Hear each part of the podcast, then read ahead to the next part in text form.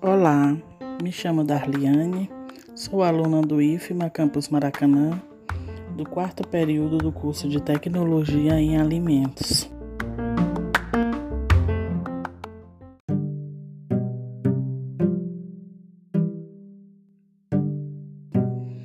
Iremos falar sobre o tema segurança alimentar, com o seguinte roteiro: introdução, conceito, importância, tipos e exemplos de insegurança alimentar, causas da insegurança alimentar, desafios e ameaças e a conclusão.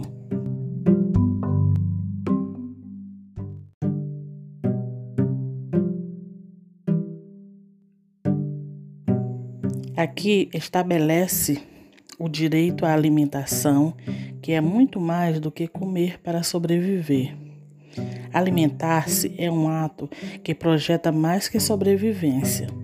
É uma permissão a uma vida saudável e ativa dentro dos padrões culturais de cada país, com qualidade que propicie nutrição e prazer, e os produtos alimentícios devem ser inspecionados por órgãos responsáveis que devem zelar continuamente por sua oferta e sua segurança às populações.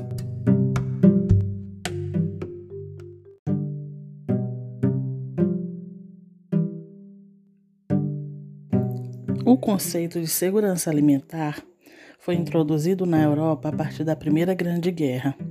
Sua origem esteve profundamente ligada à ideia de segurança nacional e à capacidade de cada país produzir sua própria alimentação de forma a não ficar vulnerável a possíveis cercos, embargos ou boicotes de motivação política ou militar.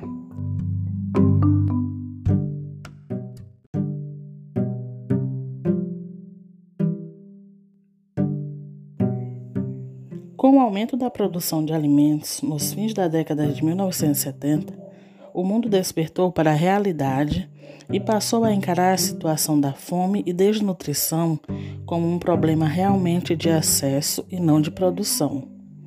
O aumento da população deixou de ser preocupante, já que havia meios de produzir muito e avanços tecnológicos.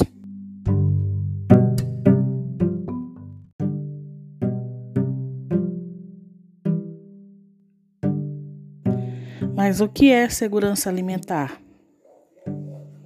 O conceito de segurança alimentar nasceu na década de 70.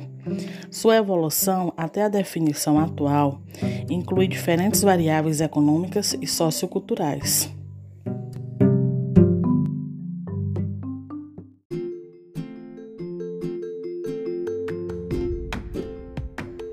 Resumindo, Segurança alimentar nada mais é que a capacidade de um país garantir e dar acesso a uma alimentação de qualidade para todos.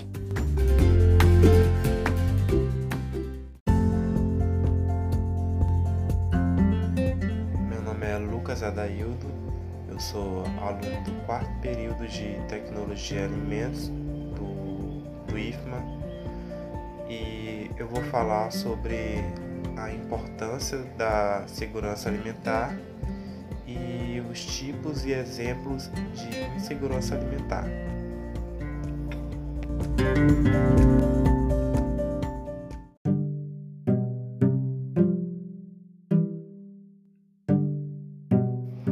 Agora eu vou falar sobre a importância da segurança alimentar. A segurança alimentar é importante pois ela é um conjunto de ações que visam realizar os direitos da população ao acesso regular ou permanente aos alimentos. Além desse acesso ser regular e permanente, os alimentos é claro que tem que ter qualidade e tem que ser em quantidade suficiente. E agora eu vou falar sobre alguns pontos fundamentais para a determinação dos níveis de segurança alimentar primeiro dele é a disponibilidade, que faz referência à produção, às importações, ao armazenamento e também a ajuda alimentar entendida como transferência no caso de necessidade, seja em nível local ou nacional. Outro ponto muito importante é a estabilidade. A insegurança alimentar pode ser transitória devido a questões relacionadas com caráter estacional, de campanhas agrícolas ou ciclos das crises econômicas.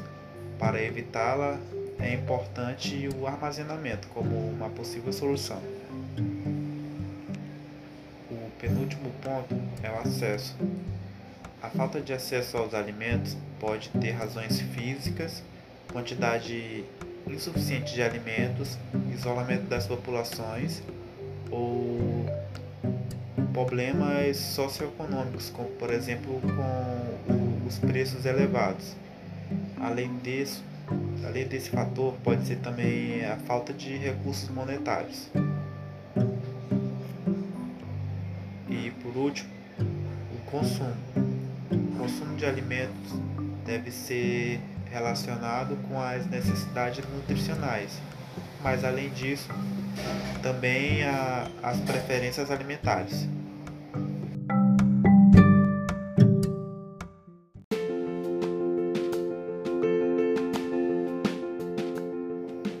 Agora eu vou falar sobre os tipos de insegurança alimentar. Vou citar também alguns exemplos. Existem três níveis de insegurança alimentar.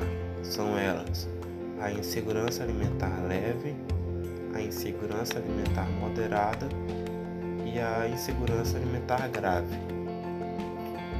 A insegurança alimentar leve acontece quando existe alguma incerteza sobre a capacidade de conseguir alimentos. Pelo que eu entendi lendo, seria, por exemplo, o que acontece com a população mais pobre, que que chega o nível de pobreza é tão alta que não consegue nem um salário mínimo por mês e se tem a dificuldade de comprar alimento. Na minha concepção foi isso, que é isso. Em segundo lugar, é a insegurança alimentar moderada. Ela acontece quando a qualidade dos alimentos e sua variedade e sua variedade ingerida se reduz de forma drástica ou ainda diretamente a determinadas refeições não são realizadas. E por último, é a insegurança alimentar grave, que ela acontece quando é atingido o ponto de que não é consumido um alimento o dia inteiro ou por mais de um dia. A insegurança alimentar tem efeitos muito nocivos para a saúde, especialmente entre as crianças, desde que a morte por diarreia é a segunda maior causa, que causa falecimento em crianças menores de 5 anos, até a redução do rendimento escolar ou o atraso no crescimento, que é na, na evolução do corpo da criança. E a parte que eu falei da diarreia, esse dado eu peguei segundo a OMS, que é a maior, é a maior causa de falecimento. Maior não, a segunda maior causa de falecimento entre as crianças menores de 5 anos.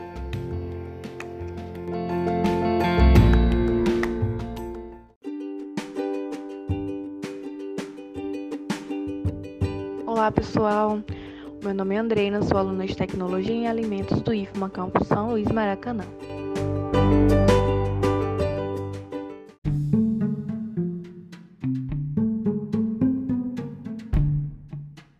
Agora eu estarei dando continuidade ao podcast com o tema segurança alimentar. Anteriormente, os meus amigos Lucas e Darliane deram início, né, falando sobre conceitos, tipos, a importância e falaram bastante sobre insegurança alimentar. Com isso, a gente pode perceber que não tem como falar de um sem falar do outro.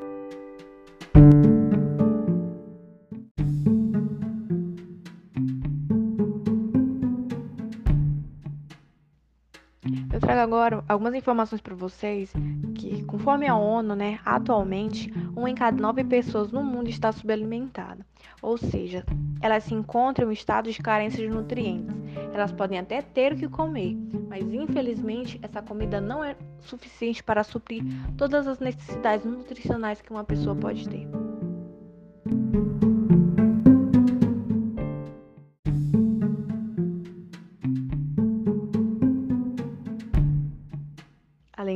Outro dado alarmante da ONU é que, em 2050, nós teremos um total de 815 milhões de pessoas nesse mesmo estado, ou seja, 815 milhões de pessoas subalimentadas. Isso é bastante preocupante.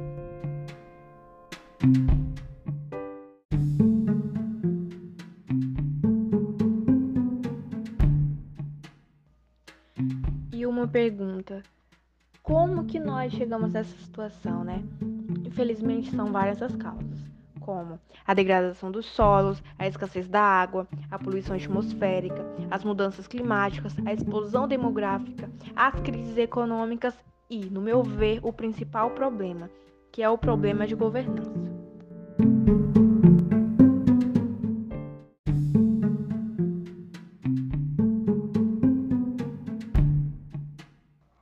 Segurança alimentar ela está ligada a uma série de fatores e, infelizmente, é, conforme dados que eu pesquisei, a gente se encontra em um estado de insegurança e não de segurança alimentar. E o que, que a gente pode fazer para atingir esse nível de segurança alimentar? Conforme algumas pesquisas, é, para mudar essa situação, né, é preciso que algumas ações sejam incentivadas e, obviamente, realizadas, né, para que assim a gente possa chegar a atingir a segurança alimentar. Desse modo, é, a FAO ela diz que se a gente direcionar a agricultura e o crescimento populacional, será vital para atingir a segurança alimentar.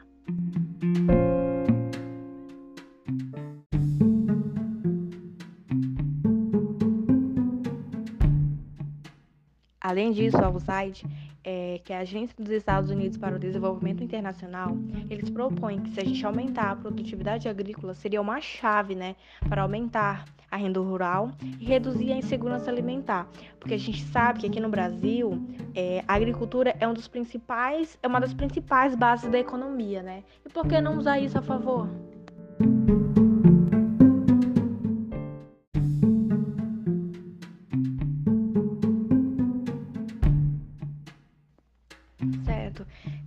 Também, é, dentro dessas ações, também incluem promover a agronomia, a tecnologia, assegurar direitos de propriedade e acesso ao financiamento para agricultores, né? melhorar o capital humano através da educação e melhoria na saúde, né? prevenir conflitos, ter uma democracia real e não uma democracia de fachada, ter uma governança baseada em princípios de responsabilidade e transparência nas instituições públicas.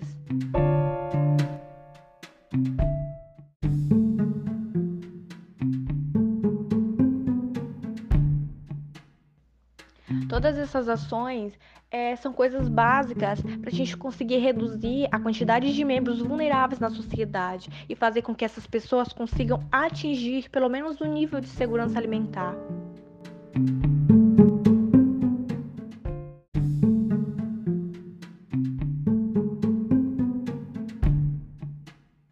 E através das pesquisas a gente pode observar que as pessoas mais pobres são as pessoas mais vulneráveis a se encontrarem em um estado de insegurança alimentar. Então, para elas é mais difícil ter um alimento nutritivo, ter um alimento saudável, porque elas não têm, elas não têm condições de adquirir um alimento dessa forma. E um alimento nutritivo, um alimento saudável, é um alimento que vai proporcionar uma segurança alimentar. Por isso, elas estão mais vulneráveis.